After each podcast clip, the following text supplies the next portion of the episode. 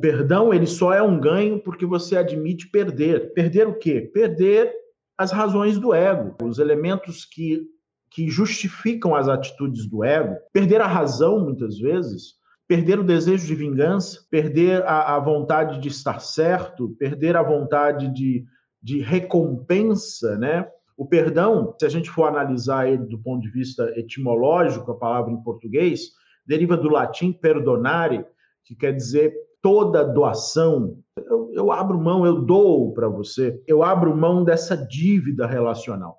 Então, é, nesse sentido, é uma perda que é um ganho. Ao longo da nossa vida, ao longo da nossa existência, muitas perdas que nós vamos vivenciar são verdadeiros ganhos. Algumas vezes, a melhor coisa que pode acontecer na sua vida é você perder alguma coisa. Muitas pessoas crescem na vida progridem na vida logo depois que elas abrem mão de alguma coisa que esteja escravizando elas ou que esteja prendendo elas emocionalmente, inclusive, algum aspecto emocional que esteja travando a vida delas. Então, neste sentido, algumas vezes perder é ganhar, algumas vezes menos é mais. Aliás, a palavra em aramaico, rahamuta, que é a palavra para perdão, ela literalmente significa deixar passar, né, deixar fluir, porque algumas mágoas, algumas dores que a gente carrega são verdadeiros tesouros que a gente segura com as mãos, mas são tesouros é, enganosos, falsos, que a gente fica agarrando, né? Alguns ódios que a gente carrega,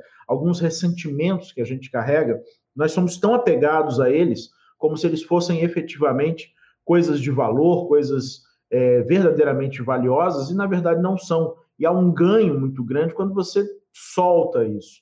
Quando você aceita abrir mão disso, aceita abrir mão desses sentimentos confusos, desses sentimentos repletos de desejo de vingança, de recompensa ou de mágoa.